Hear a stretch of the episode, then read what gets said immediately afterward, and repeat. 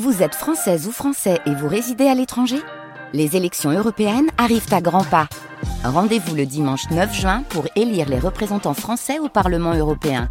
Ou le samedi 8 juin si vous résidez sur le continent américain ou dans les Caraïbes. Bon vote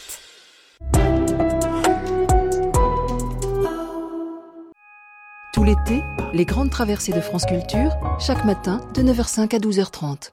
Bonjour, une traversée du siècle, le général de Gaulle, mais un autre de Gaulle. Non pas sa biographie, de sa naissance à sa mort, mais un personnage en action vu dans tous ses éclats. Toute cette semaine, de 9h à midi et demi, cette présence, cette domination exceptionnelle sur la France du dernier demi-siècle, saisit ce matin par sa voix, cette voix sans visage, à la radio pendant quatre ans, et qui demeurera aussi une voix jusqu'à sa mort à l'occasion de discours publics qui sont passés à la postérité, cette voix qui fut sa vraie signature. Après sa voix, demain mardi, ce sera son image, de celle du héros de la France libre, descendant les Champs-Élysées jusqu'à la silhouette solitaire aperçue dans les brumes irlandaises en passant par ses nombreuses apparitions en civil et en militaire, à la télévision et en public.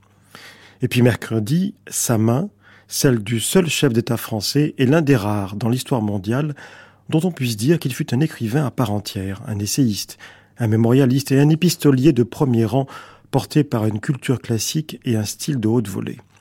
Jeudi, ce sera son corps, corps public ou corps privé, les deux Charles en De Gaulle, qui ont risqué de perdre la vie dans des attentats qui se sont montrés lors d'innombrables tournées dans la France profonde et lors de voyages à l'étranger, qui se sont exposés tout en conservant une dignité à la plus haute des fonctions. Et vendredi, enfin, la dernière émission de la série sera consacrée au nez du général, son flair, son sens de l'histoire entre les deux guerres, le 18 juin 1940, et puis au moment de la guerre d'Algérie, dans des circonstances qui ont fait de lui un visionnaire sans pareil, lui qui sentait les gens, les choses et les situations, quitte à avoir raison trop tôt.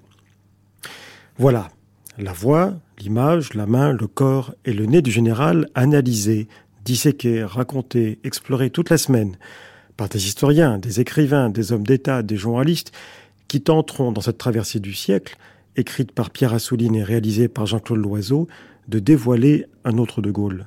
Ils le feront comme il est d'usage dans cette série en trois rendez-vous, de 11h à midi et demi le documentaire avec ses reportages, de 10h à 11h le débat du jour, commençant dès aujourd'hui avec Jean-Noël Jeannet face à Michel Vinoc, et de 9h à 10h les archives. Et tout de suite, la voix du général.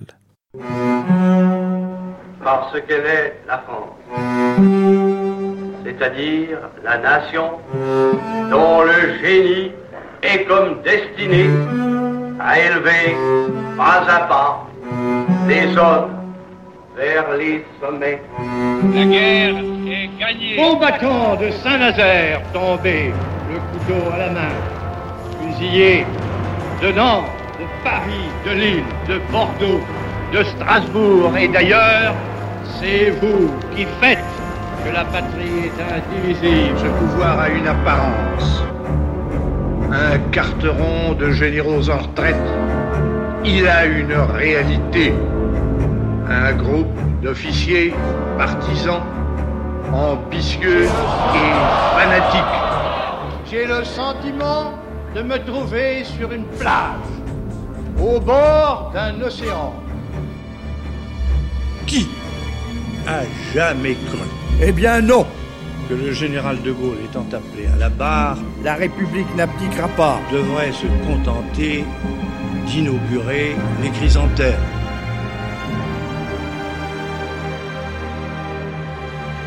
Le général de Gaulle est né le 18 juin 1940 à Londres, à l'âge de 50 ans. Au commencement était sa voix et rien qu'elle. Durant quatre années, les Français doivent se faire une certaine idée de cette voix. Aurait-il croisé De Gaulle dans le métro que beaucoup ne se seraient pas retournés sur l'ancien sous-secrétaire d'État à la Défense et à la guerre? Ses photos sont rares, ses apparitions plus encore, et de toute façon, la diffusion de son image est interdite. Un homme sans corps et sans visage, et pourtant, il prétend incarner la France. Ils ne sont pas nombreux, ceux qui l'ont entendu le 18 juin lancer son appel au micro de la BBC. Et guère plus quatre jours plus tard au même endroit. Qu'importe. Puisque dès le début, cette voix s'inscrit dans la rumeur publique, sourde et souterraine. C'est la voix d'un homme qui a entendu des voix, l'appel d'un homme qui répond à un appel. Now here is a statement in French of great importance to our French listeners by General de Gaulle, who was Under Secretary for War in Monsieur Paul Reynaud's cabinet. Vous allez entendre maintenant une déclaration de la plus grande importance que va vous faire le général de Gaulle.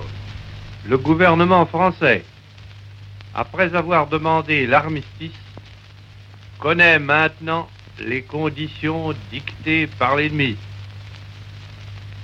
Il résulte de ces conditions que les forces françaises de terre, de mer et de l'air seraient entièrement démobilisées, que nos armes seraient livrées, que le territoire français serait totalement occupé et que le gouvernement français tomberait sous la dépendance de l'Allemagne et de l'Italie. On peut donc dire que cet armistice serait non seulement une capitulation, mais encore un asservissement.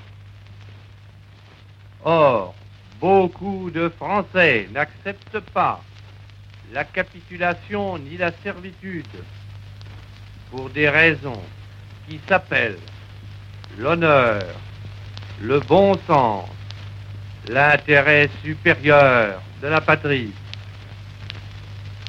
Je dis l'honneur, car la France s'est engagée à ne déposer les armes d'accord avec ses alliés.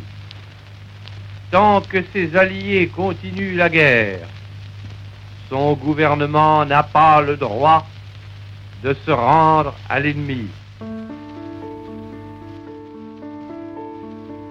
L'honneur, le bon sens, l'intérêt supérieur de la patrie commande à tous les Français libres de continuer le combat là où ils seront et comme ils pourront. Il est par conséquent nécessaire de grouper partout où cela se peut une force française aussi grande que possible. Tout ce qui peut être réuni en fait d'éléments militaires français et de capacités françaises de production d'armement doit être organisé partout où il y en a. Moi, général de Gaulle, j'entreprends ici, en Angleterre, cette tâche nationale. J'invite tous les militaires français des armées de terre, de mer et de l'air. J'invite les ingénieurs et les ouvriers français spécialistes de l'armement qui se trouvent en territoire britannique ou qui pourraient y parvenir à se réunir à moi. J'invite les chefs, les soldats, les marins, les aviateurs des forces françaises de terre, de mer, de l'air, où qu'ils se trouvent actuellement, à se mettre en rapport avec moi. J'invite tous les Français qui veulent rester libres à m'écouter et à me suivre. Vive la France, libre, dans l'honneur et dans l'indépendance. Le ton est donné et c'est celui de l'assaut, de l'engagement, de la polémique. Ces philippiques rendent un son particulier, celui d'un homme qui n'est rien, mais qui ne doute de rien et surtout pas de son destin, auquel il identifie le destin de celle qu'il appelle Notre-Dame la France. Il ne s'autorise que de lui-même, n'a aucune autorité ni légitimité, ne représente personne ou presque, mais il affirme et ordonne, et ce 29 août 1940 à Brazzaville, il peut déjà dresser le bilan des premiers aliments. Le 26 août, le territoire du Tchad s'est rallié aux forces françaises libres sous l'impulsion de son gouverneur et de son commandant militaire. Le 27 août, le Cameroun, dans un immense mouvement de foi, d'ordre et de discipline, spontanément placé sous la direction de mes représentants. Ceux-ci assument directement l'administration du mandat français et le commandement des troupes. Hier, à Brazzaville, capitale de l'Afrique équatoriale française, mon représentant acclamé par toute la population et obéi par toutes les troupes, a pris en main les pouvoirs civils et militaires. Ainsi, menacé par les convoitises de l'ennemi allemand et italien, placé par l'abominable armistice dans une situation économique sans issue, tout l'ensemble des colonies de notre Afrique équatoriale est rentré dans la guerre. Cette vaste et vaillante partie des terres françaises a décidé de se défendre et sera défendue sans aucun doute. D'autres partis vont prendre le même chemin. L'Empire français se lève pour faire la guerre.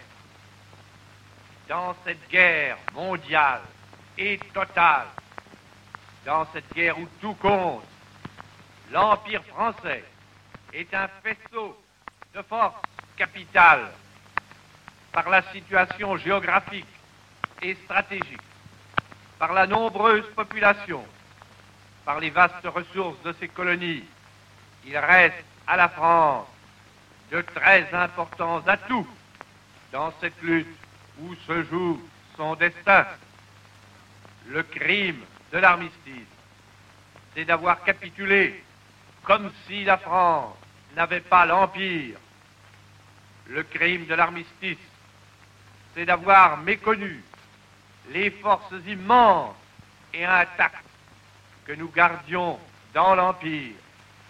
Le crime de l'armistice, c'est d'avoir désarmé l'Empire pour que l'ennemi puisse en disposer. Il ne se contente pas d'admonester, il menace et ironise même, comme ce 9 septembre 1940 au micro de la BBC à Londres. À Vichy, on s'occupe beaucoup de trouver des accusés que l'on puisse commodément charger des responsabilités du désastre. Et de fait, il est compréhensible que l'opinion veuille des châtiments. Mais la façon dont le débat a été à dessein placé pose par avance les verdicts et dévoie la justice. Pour les soi-disant gouvernants de Vichy, agissant sous la chambrière d'Hitler et le martinet de Mussolini, il s'agit surtout de faire croire que la France eut tort d'entrer en guerre et que doivent être punis ceux qui s'y sont décidés. Pour les soi-disant gouvernants de Vichy, sont criminels ceux qui ont vu que la France était menacée, criminels. Ceux qui ont pensé que la France pouvait se battre, criminels. Ceux qui ont rejeté la déshonorante tentation de se ruer à la servitude sans même avoir tiré l'épée. En procédant de cette manière, les gens qui ont capitulé sont tout à fait logiques avec leur propre infamie. Rien ne peut satisfaire davantage l'ennemi qu'ils se sont donné pour maître. Le fier bon sens des Français ne se trompe certainement pas sur les responsabilités du désastre. Les responsables ne sont point du tout ceux qui entendirent défendre la France contre l'ennemi qui voulait la servir. Les responsables sont simplement ceux qui, de par leur fonction, avaient la charge de préparer la guerre et qui ne l'ont point préparée. Ceux qui, ministres ou grands chefs, avaient le devoir de donner au pays un instrument militaire moderne et qui ont endormi l'armée dans des conceptions périmées. Ceux qui avaient la mission de gouverner et de commander dans la tourmente et qui ont capitulé avant d'avoir épuisé tous les moyens de combattre. Il y aura certainement quelques jours en France un vrai procès des responsabilités. Mais il y a tout lieu de croire que certains des accusateurs d'aujourd'hui siégeront alors au banc des accusés. This is London. London calling in the home, overseas, and European services of the BBC and through United Nations Radio Mediterranean. Quatre années passent et quelques dizaines de discours plus tard, le ton change. De Gaulle se fait lyrique et prophétique. Il ne se refuse rien, même pas le soleil de notre grandeur, pour annoncer le salut par le débarquement. La bataille suprême est engagée. Après tant de combats, de fureur, de douleur, voici venu le choc décisif, le choc tant espéré. Bien entendu, c'est la bataille de France et c'est la bataille de la France. D'immenses moyens d'attaque, c'est-à-dire pour nous de secours, ont commencé à déferler à partir des rivages de la vieille Angleterre. Devant ce dernier bastion de l'Europe à l'ouest, fut arrêté naguère la marée de l'oppression allemande. Il est aujourd'hui la base de départ de l'offensive de la liberté. La France, submergée depuis quatre ans, mais non point réduite ni vaincue, la France est debout pour y prendre part. La bataille de France a commencé. Il n'y a plus dans la nation, dans l'empire, dans les armées, qu'une seule et même volonté, qu'une seule et même espérance. Derrière le nuage si lourd de notre sang et de nos larmes, voici que reparaît le soleil de notre grandeur. Puis c'est la voix de la victoire lors de la fusillade sur le parvis de Notre-Dame de Paris le 25 août 1944, une voix que le général Micro n'aime pas, pas trop, pas vraiment, en raison de son côté De Gaulle de Tarascon. Un regrettable malentendu, car en vérité il a horreur des tartarinades militaires.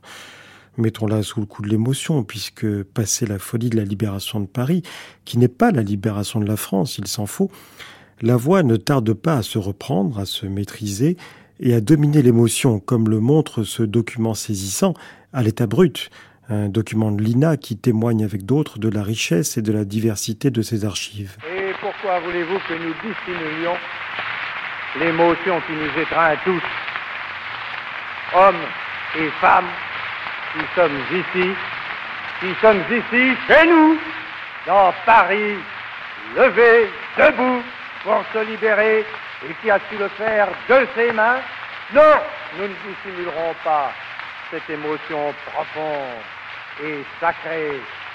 Il y a là des minutes, nous le sentons tous, qui dépassent chacune de nos pauvres vies. Paris, Paris outragé, Paris brisé, Paris martyrisé, mais Paris libéré, libéré par lui-même, libéré par son peuple avec le concours des armées de la France, avec l'appui et le concours de la France tout entière, c'est-à-dire de la France qui se bat, c'est-à-dire de la seule France, de la vraie France, de la France éternelle.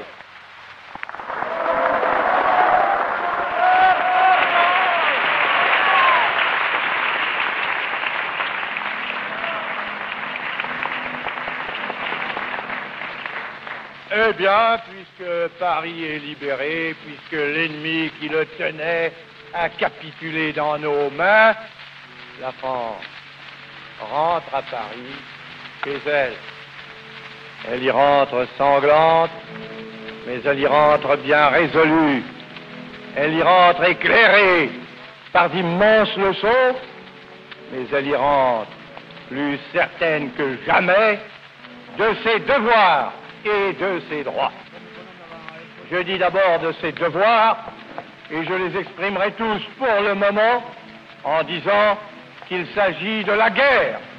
L'ennemi chancelle L'ennemi n'est pas encore abattu, il en reste sur notre territoire. Et il ne suffira pas que nous l'ayons avec le concours de nos chers et admirables alliés chassés de chez nous pour que nous nous tenions pour satisfaits après ce qui s'est passé. Nous voulons sur son territoire entrer comme il se doit en vainqueur.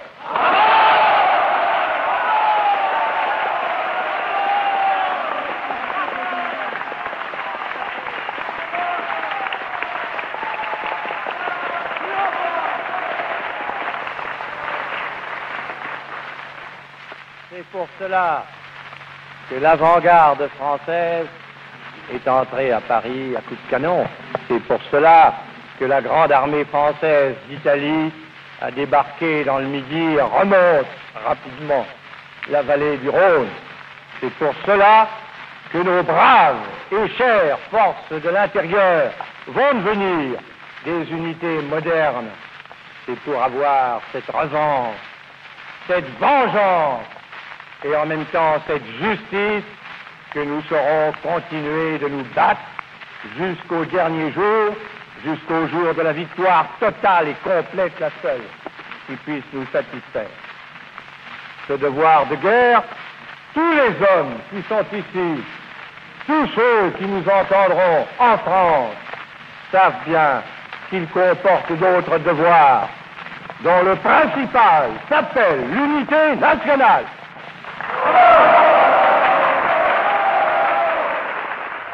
Désormais, Charles de Gaulle est le général, comme si l'histoire de France n'en connut jamais qu'un.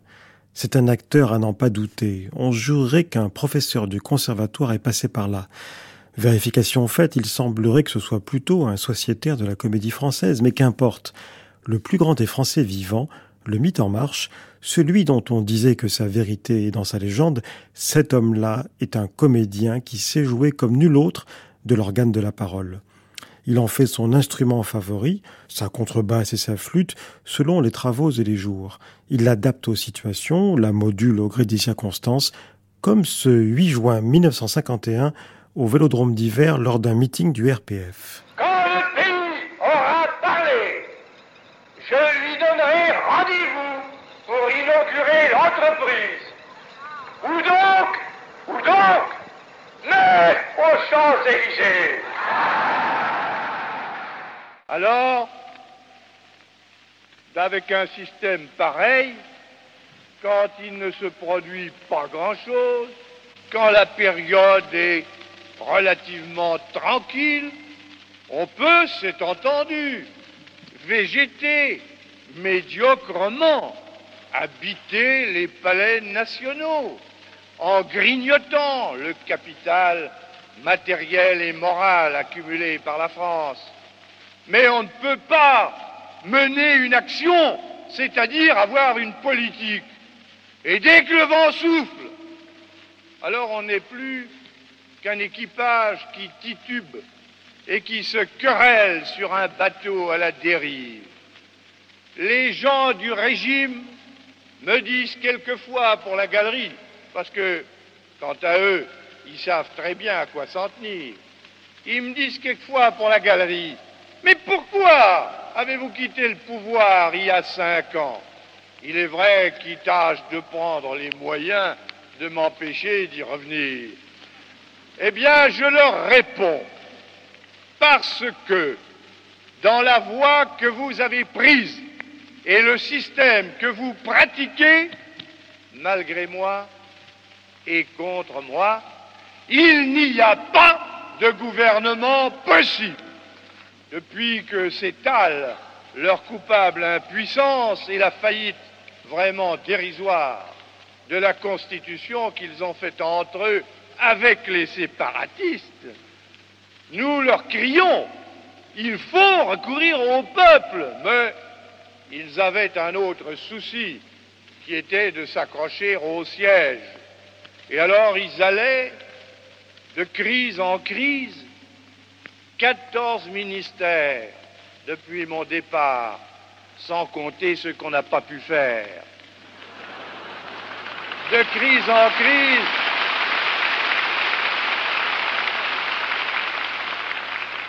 sans jamais essayer de résoudre aucun des problèmes qui nous pressent et en laissant la nation à la merci des événements. Tout de même, les partis, voyant les échéances menaçantes, constatant que les caisses sont vides, entendant la rumeur du mécontentement populaire et de l'inquiétude nationale, et puis surtout pressés par les alliés d'accomplir un effort qui ne soit pas purement verbal au point de vue de la défense commune, les partis se résignent à subir la consultation nationale. Mais alors, ils y introduisent tous les trucages que vous savez, en particulier le plus monstrueux, qui s'appelle l'apparentement. Nous ne sommes d'accord sur rien, disent-ils, et écrivent-ils, car ils le disent et ils l'écrivent, excepté sur ceci, que nous voulons rester en place.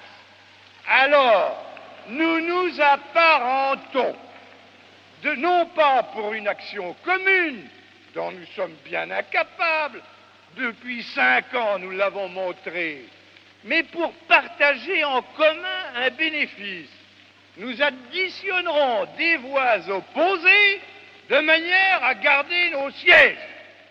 Ainsi, même lorsqu'il s'apprête à traverser le désert et que le moment RPF, le Rassemblement populaire français, un parti créé spécialement à ces mesures, le mobilise, même dans ces moments-là, sa voix réussit à parler politique sans que jamais son engagement ne devienne ce que son cher Peggy pointait comme une mystique dégradée en politique.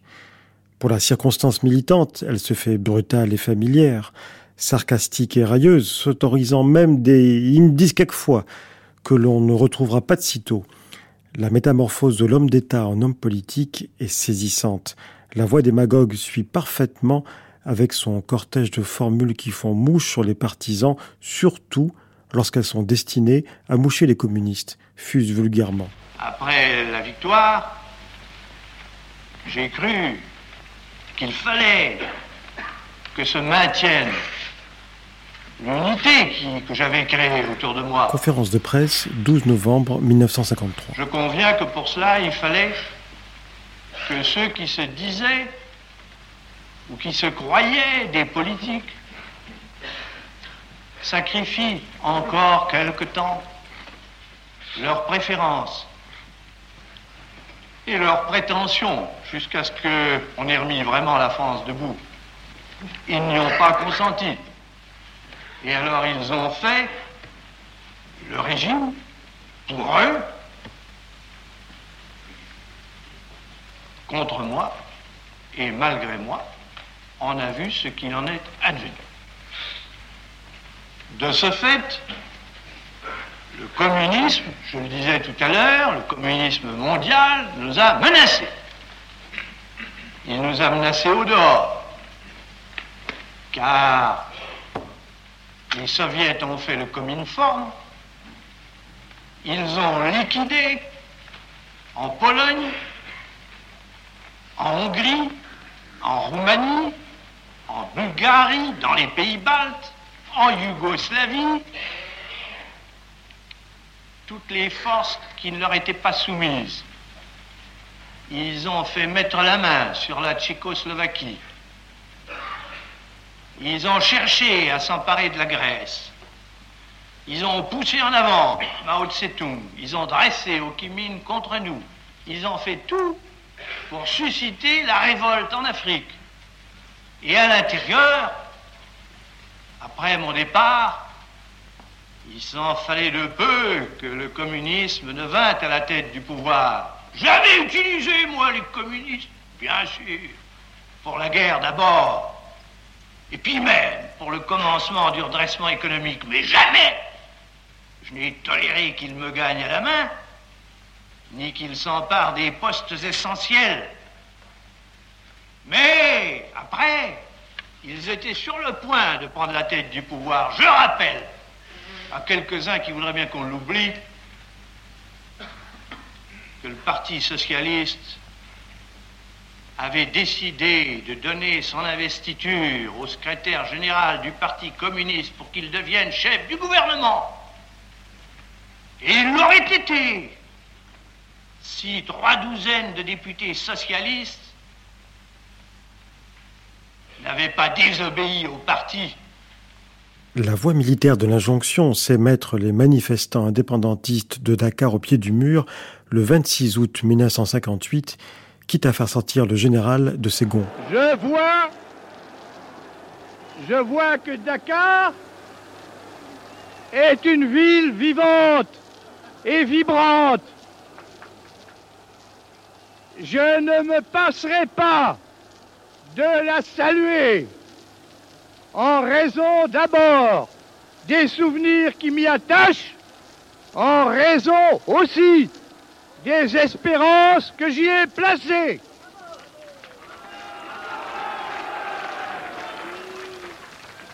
Je veux dire un mot d'abord aux porteurs de pancartes. Je veux leur dire ceci. Ils veulent l'indépendance, qu'ils la prennent le 28 septembre prochain.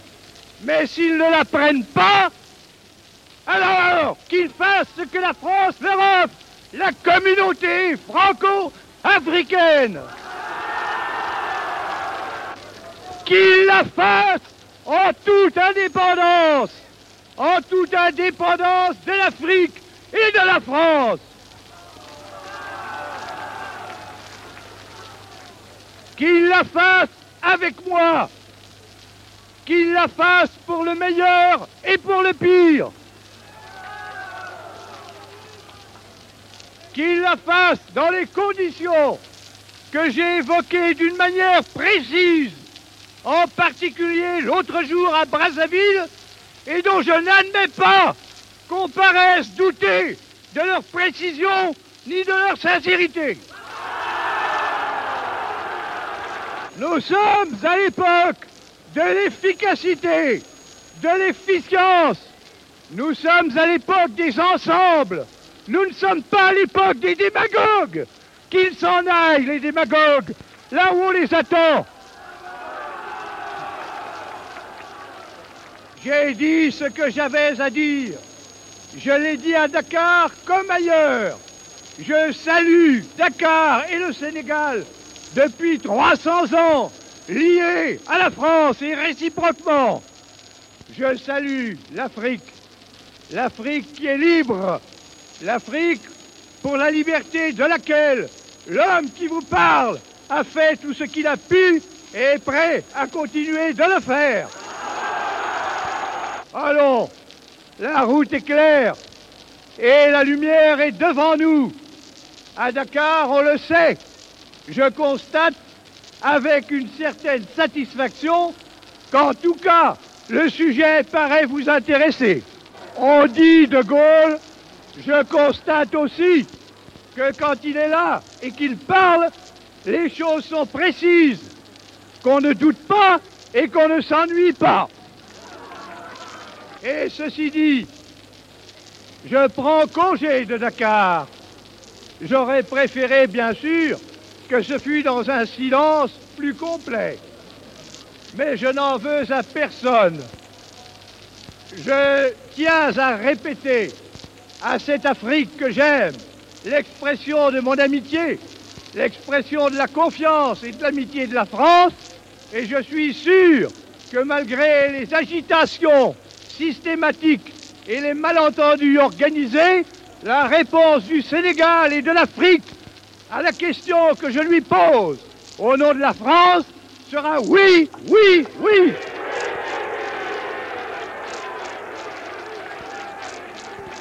Vive le Sénégal!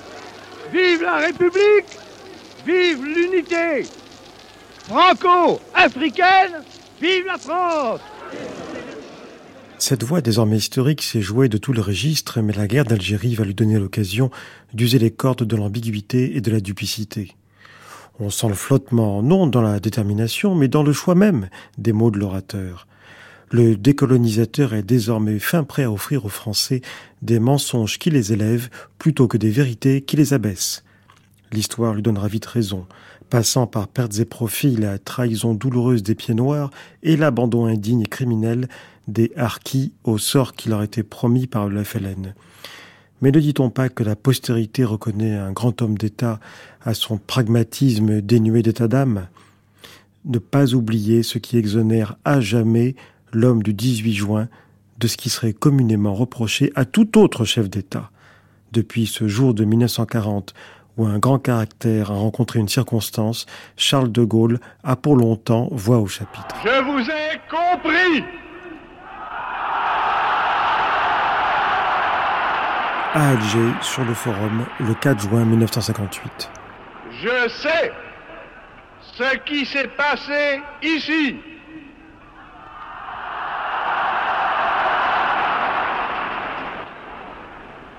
Je vois ce que vous avez voulu faire. Je vois que la route que vous avez ouverte en Algérie, c'est celle de la rénovation et de la fraternité.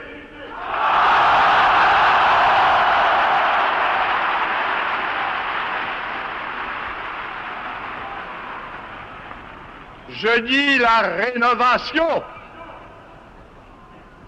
à tous égards, mais très justement,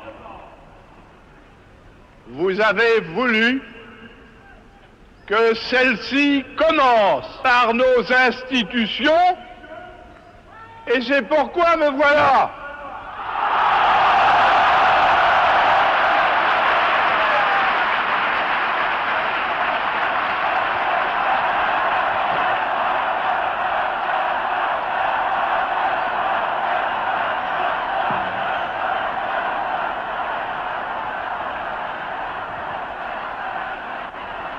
Et je dis la fraternité.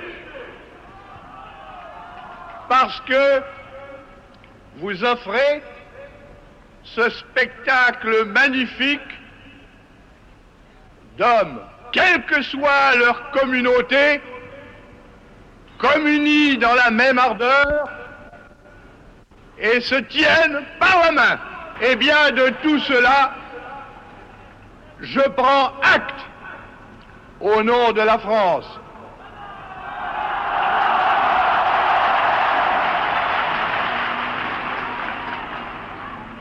Et je déclare qu'à partir d'aujourd'hui, la France considère que dans toute l'Algérie, il n'y a qu'une seule catégorie d'habitants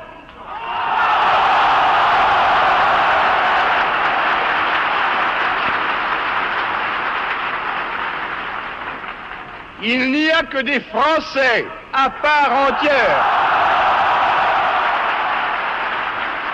Des Français à part entière avec les mêmes droits et les mêmes devoirs.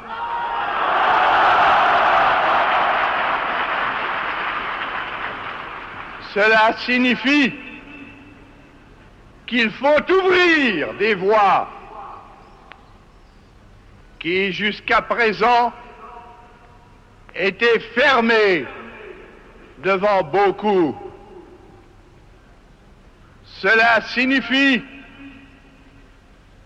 qu'il faut donner les moyens de vivre à ceux qui ne les avaient pas.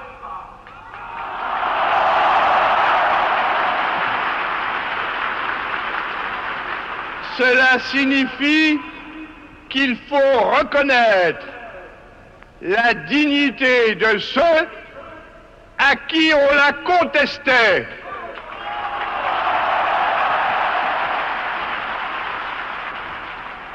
Cela veut dire qu'il faut assurer une patrie à ceux qui pouvaient douter d'en avoir une.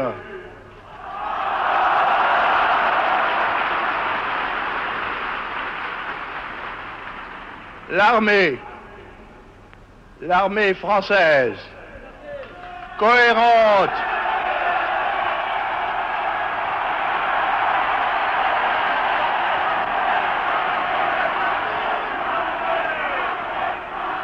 cohérente, ardente, disciplinée. Sous les ordres de ses chefs. L'armée. Éprouvée en tant de circonstances, et qui n'en a pas moins accompli ici une œuvre magnifique de compréhension et de pacification. L'armée a été, l'armée française a été sur cette terre le ferment, le témoin, et elle est le garant du mouvement qui s'y est développé. Elle a su, elle a su endiguer le torrent pour en capter l'énergie. Je lui rends hommage.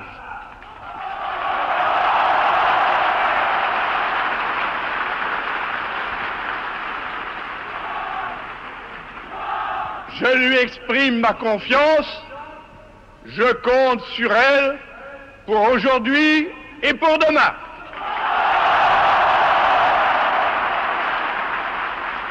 Française à part entière, dans un seul et même collège, nous allons le montrer. Pas plus tard que dans trois mois, dans l'occasion solennelle où tous les Français, y compris les 10 millions de Français d'Algérie, auront à décider, auront à décider de leur propre destin.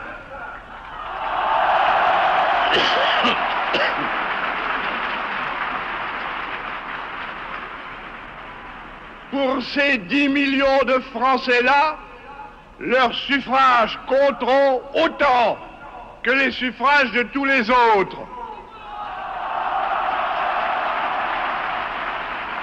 Ils auront à désigner, à élire, je le répète, en un seul collège, leurs représentants pour les pouvoirs publics, comme le feront tous les autres Français.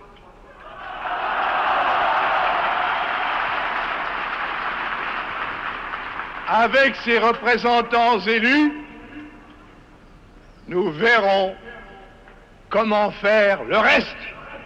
Ah, puissent-ils participer en masse à cette immense démonstration? Tous ceux de vos villes, de vos douars, de vos plaines, de vos djebels, puissent-ils même y participer Ceux-là qui, par désespoir, ont cru devoir mener sur ce sol un combat dont je reconnais, moi, qu'il est courageux, car le courage ne manque pas sur la terre d'Algérie.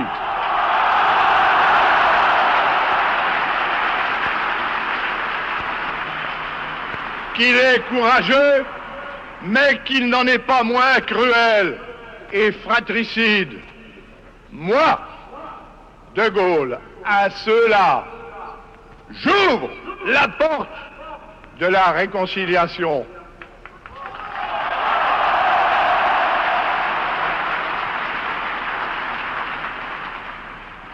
Jamais, plus qu'ici, et plus que ce soir, je n'ai senti combien c'est beau, combien c'est grand, combien c'est généreux, la France Charles de Gaulle a pour longtemps voix au chapitre.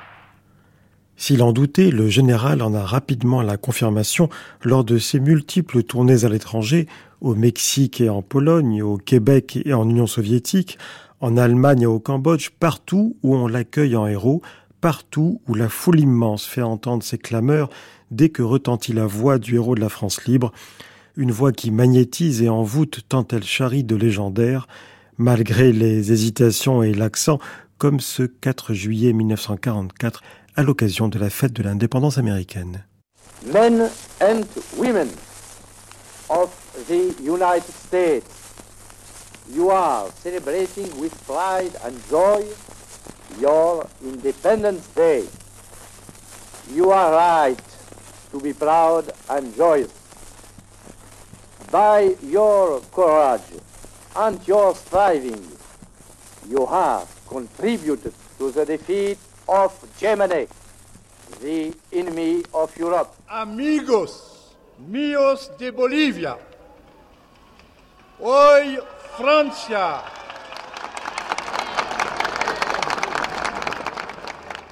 hoy Francia viene a veros. Graf Petrov, estoy, неполезимо, как Россия. Mein herzlichen, mein besten Dank für die schönen und für mich so rührende Wörter sagen. Und Tieyo, Kampuja! Und Sie alle beglückwünsche ich. Niech żyje Gdańsk, niech żyje Polska. El pueblo francés propone al pueblo mexicano marchemos la mano en la mano y viva México! Je vous l'ai dit, aux hommes et aux femmes d'ici, Et même en breton à l'occasion d'une escale à Quimper. que ma pensée volait vers eux. Comme il y a 105 ans, l'écrivait à leurs ancêtres envers breton, mon oncle Charles de Gaulle.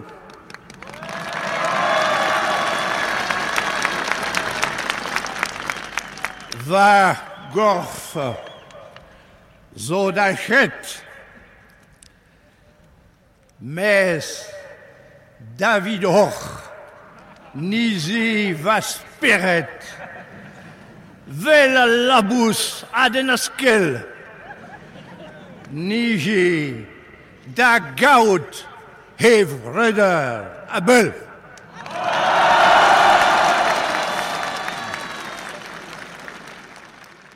L'appel du 18 juin a exonéré son héros de bien des vicissitudes, mais pas des affres de la vieillesse que Chateaubriand, son modèle de mémorialiste, évoquait déjà comme un naufrage. Les derniers temps, la voix du général se fait plus hésitante, presque vacillante. Elle annonce que la statue chancelle sur son socle. Nous sommes en 1968, il multiplie les allocutions à la radio et à la télévision. Or, depuis 30 ans, la voix de la France monologue dans les hauteurs, alors qu'en bas, la rue réclame le dialogue. Et François Mitterrand de dénoncer la voix du 18 Brumaire, la voix du 2 décembre, la voix du 13 mai, celle de la dictature. Cette voix, qui n'aura jamais accordé d'interview, renoue pour la troisième et dernière fois avec l'esprit de l'entretien radio-télévisé pour Michel Droit le 7 juin 1968, l'ORTF étant toujours en grève, alors que le travail vient de reprendre dans les services publics et que l'on trouve à nouveau de l'essence dans les stations-service. Oui, le 29 mai, j'ai eu la tentation de me retirer. Et puis en même temps, j'ai pensé que si je partais, la subversion menaçante allait déferler et emporter la République.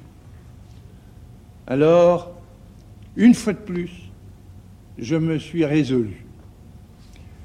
Vous savez, depuis quelque chose comme euh, 30 ans que j'ai affaire à l'histoire, il m'est arrivé quelquefois de me demander si je ne devais pas la quitter. Ce fut le cas, par exemple, en septembre 1940, après Dakar, où, avec mes compagnons ayant essuyé le feu des forces françaises qui tiraient sur les Français libres, alors que l'ennemi était à Paris, j'ai douté qu'on ne pourrait jamais les retourner contre l'envahisseur de la France. Ça a été le cas. à Londres en mars 1942, ou devant une dissidence à l'intérieur de la France libre, dissidence dont le gouvernement britannique avait été le complice, sinon l'instigateur. Je suis allé dans un coin de la campagne anglaise en faisant savoir à Londres euh, que je ne poursuivrais pas mon entreprise aux côtés de la Grande-Bretagne si mes conditions n'étaient pas acceptées. Ce fut le cas en 1946, quand submergé par le torrent stérile des partis sur lequel j'avais pas de prise et ne pouvant plus agir à la place où j'étais, je l'ai quitté. Ce fut le cas en 1954, quand je voyais le rassemblement que j'avais formé qui était en train de se disloquer et qu'alors je l'ai laissé et que je suis rentré chez moi. Ça a été le cas le soir du premier tour de l'élection présidentielle où une vague de tristesse a failli m'entraîner au loin. Alors, le 29 mai, je me suis interrogé moi-même.